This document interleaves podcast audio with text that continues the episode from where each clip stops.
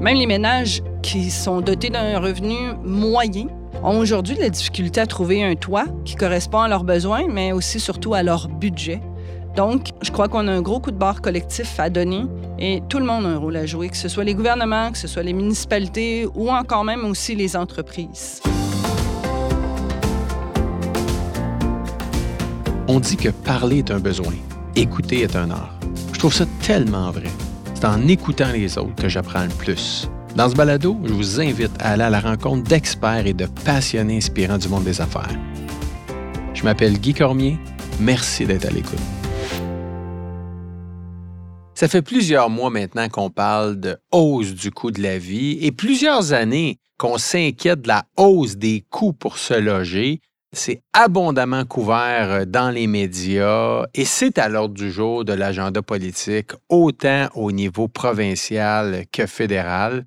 Et euh, dans, dans, le contexte de la crise du logement ou de la hausse importante du coût de la vie, la littératie financière prend tout son sens et elle devient un outil tellement important pour aider les gens à naviguer à travers ces différentes crises et surtout à avoir de meilleures connaissances pour gérer euh, son quotidien, gérer ses ambitions, bref, gérer ses finances de façon durable et responsable. Et ça, là, moi, je suis convaincu que ça s'apprend.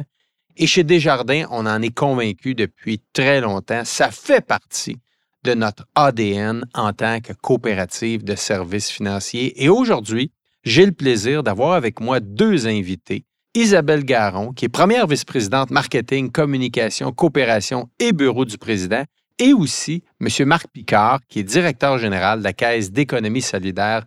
Bienvenue à vous deux et merci d'avoir accepté mon invitation. C'est très apprécié. Ben, merci beaucoup de l'invitation. Merci, M. Cormier. C'est un grand plaisir.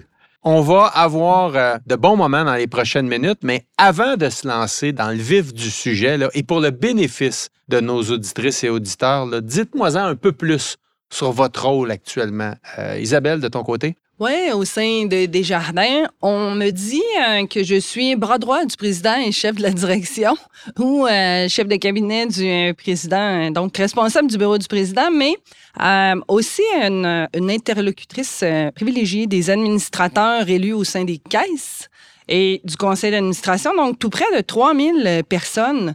Euh, donc, vraiment un, rôle euh, très euh, privilégié là, de, de, proximité avec ces gens-là. Et depuis quelques mois aussi, donc, je chapeaute les équipes du marketing à l'échelle pan-canadienne. toutes les équipes de communication, gestion de changement, la culture et la coopération.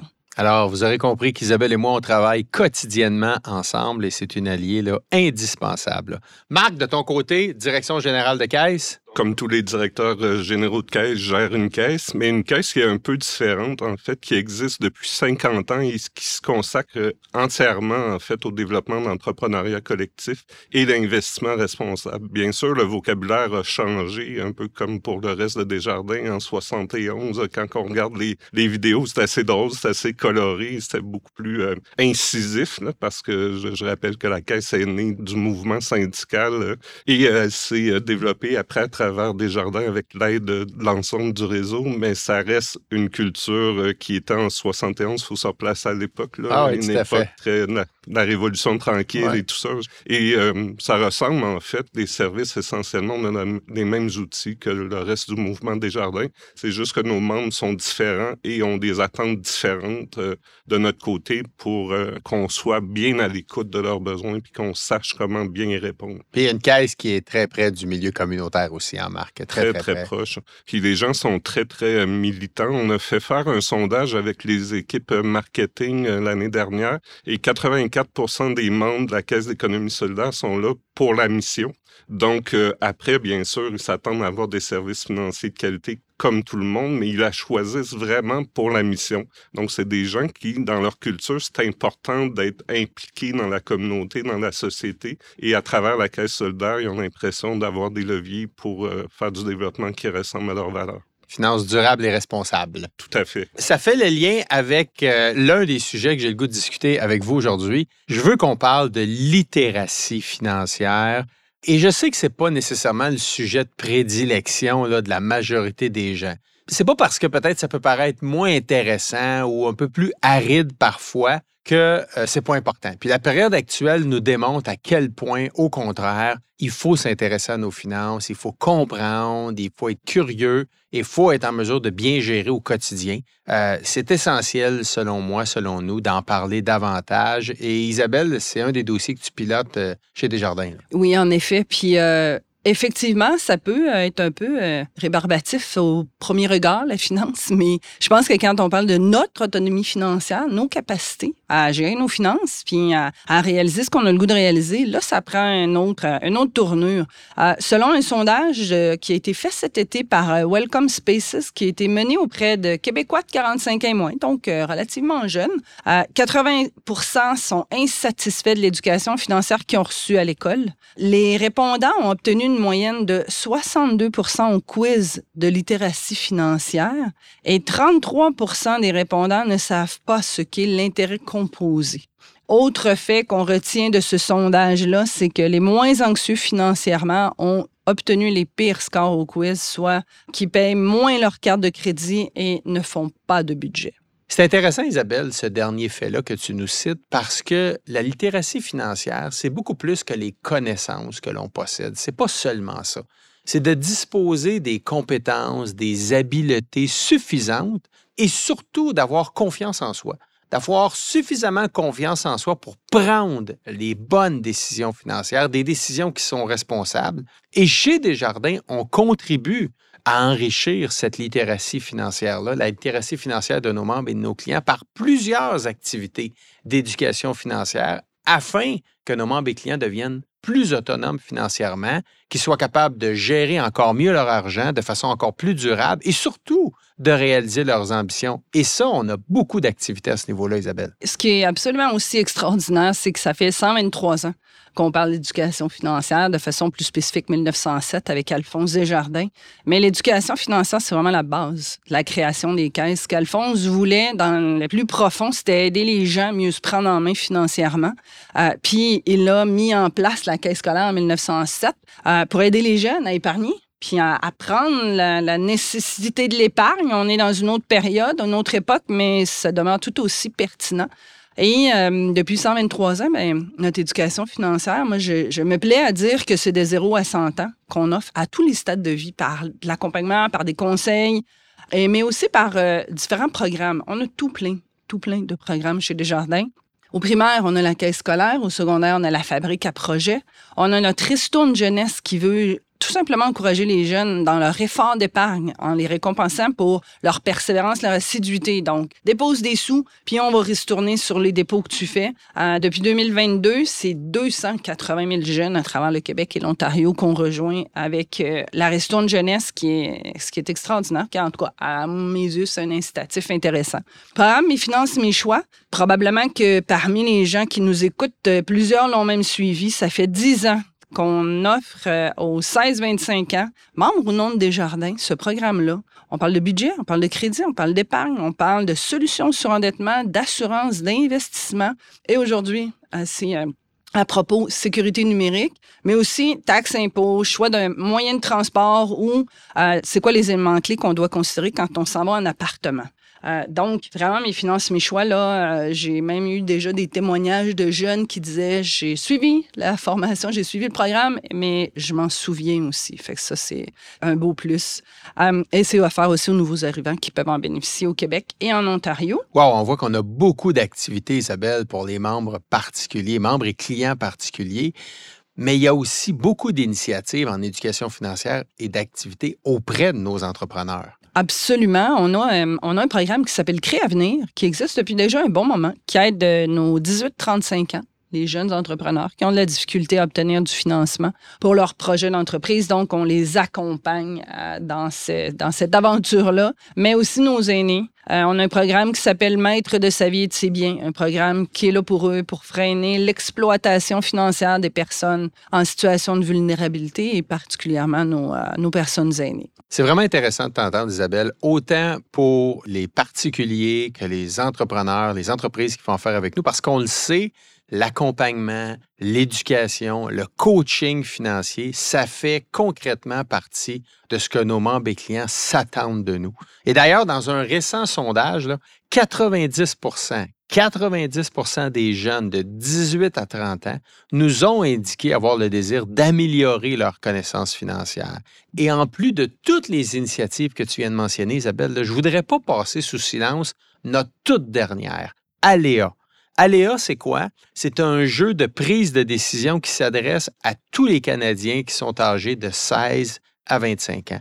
Par l'entremise de différentes simulations, le joueur apprend par expérimentation, il acquiert des notions d'éducation financière. Bref, au cours d'une partie, le joueur pige différentes cartes et doit faire des choix pour faire évoluer son avatar à travers la vie adulte. Et chaque décision que le joueur va prendre va influencer son niveau de bien-être, influencer ses finances personnelles et va débloquer vers de nouveaux scénarios aléatoires et très, très surprenants les uns les autres. Donc, je suis convaincu que les gens vont aimer ce jeu-là et ça va être un autre outil qui va répondre à leurs besoins en termes d'autonomie financière et de littératie financière. Donc, j'invite vraiment les gens à aller voir Aléa, un nouveau jeu fort intéressant. Marc, merci d'être là encore. Je me tourne vers toi. De ton côté, à la Caisse d'économie solidaire, euh, comment ça se vit, l'éducation financière? C'est quoi les approches que vous avez développées auprès de nos membres et clients? Et qu'est-ce que tu sens comme attente de la part de ces membres et clients-là? Sais, chez nous, c'est un peu comme Isabelle disait, c'est la base. Hein. L'éducation, c'est la base. On vit dans un monde complexe, une société complexe et une économie complexe. Et sans clé, tu deviens démuni et ça devient difficile d'envisager un objectif d'autonomie financière. Donc, les membres de la Caisse d'économie solidaire là-dessus sont pas très différents des autres. Ils viennent chez nous avec un peu une intention romantique, hein, une mission sociale et tout ça. Ça plaît aux gens, ils viennent, mais après, quand on les rencontre pour leur expliquer leurs différentes responsabilités, les différents produits et services qui sont disponibles à la caisse et dans des jardins. Un peu comme les autres, on voit qu'ils ne sont pas tous au même niveau. Bien sûr, on a des, des, grands militants environnementalistes et tout ça qui, eux autres, vont nous challenger assez solidement sur les enjeux environnementaux. Donc, ça exige de nos équipes qu'elles soient un peu plus formées pour pouvoir euh, répondre adéquatement à leurs questions. Mais c'est un travail quotidien. Hein. Dans un contexte comme on le vit actuellement, c'est encore plus important parce que les défis sont plus grands pour les individus, mais aussi pour la société. Donc, euh, à la caisse, on s'assure de transmettre euh, de l'information et de faire de l'éducation à travers les services aux individus, mais on a plusieurs actions collectives qui ressemblent à ce que Isabelle a décrit dans le mouvement des jardins. C'est souvent les mêmes programmes qu'on va utiliser, mais qu'on va adapter au niveau du vocabulaire pour que les gens de la Caisse d'économie solidaire reconnaissent en fait euh, la caisse qu'ils ont choisie. Et on a même fait des initiatives ensemble, euh, dont un jeu sur l'investissement responsable qu'on a redéveloppé avec les équipes Mes Finances, Mes Choix. Et maintenant, on me disait hier que c'est plus de 50 000 jeunes à travers les écoles qui ont joué à ce jeu-là. Donc, euh, c'est très emballant de voir qu'on arrive à créer des affaires novatrices puis que ça suscite autant d'intérêt auprès de la jeunesse. Les gens sont curieux. En terminant, euh, peut-être un petit clin d'œil plus personnel, on a tous, euh, je sais pas pour vous, mais moi, la caisse scolaire dans mon parcours, là, ça m'a marqué. Tu sais, je me souviens que c'est tellement mystérieux quand la on est enveloppe, enfant, la petite là. enveloppe, la petite enveloppe. Les là. finances, nos parents parlent de ça. Des fois, ils chicanent, on comprend pas trop pourquoi. Puis d'être exposé à ça au primaire, moi, j'ai trouvé ça magique. C'est- C'est vraiment un bel exemple de la grande distinction du mouvement des jardins Ah, euh, les au gens, les gens m'en parlent encore. là. Toute personne que je vais rencontrer me parle toujours de la caisse scolaire. Tout le monde est passé à travers et elle existe toujours, encore plus virtuelle, encore plus technologique, mais il y a des centaines et des centaines d'écoles à Ah, travers euh, le Québec qui, qui, qui offrent ce service-là d'éducation auprès, auprès des jeunes. Marc, j'ai le goût aussi de t'entendre. Je sais que la Caisse d'économie solidaire est, est très impliquée euh, au niveau du monde coopératif, des Mhm. différentes coopératives, euh, dont notamment les coopératives d'habitation. Et, euh, et on sait que c'est un enjeu majeur. C'est une crise majeure actuellement, la crise du logement, non seulement au Québec, mais à travers le Canada. Et dans le cadre de l'événement Rêver l'impossible qu'on a piloté cet été euh, en juin à Montréal, à la TOU, beaucoup, beaucoup de jeunes nous ont dit, par rapport à la crise du logement, pourquoi réinventer la roue?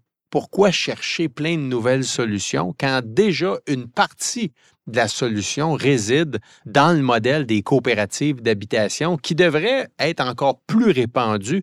Marc, je sais que tu travailles avec beaucoup de ces coopératives. J'ai goût de t'entendre sur ça.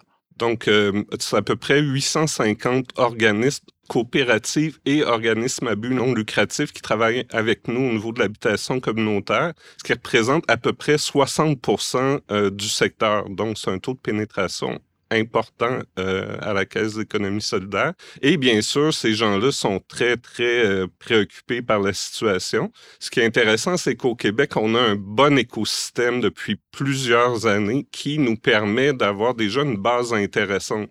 De voir que les jeunes trouvent que cet écosystème-là est déjà pertinent, ben, je trouve ça très encourageant. Maintenant, il faut juste faire plus d'efforts pour accélérer la construction de ce mode, euh, de cette façon d'habiter-là au Québec et euh, pour euh, combler le retard notamment qu'on a euh, qui s'est creusé à cause de la COVID.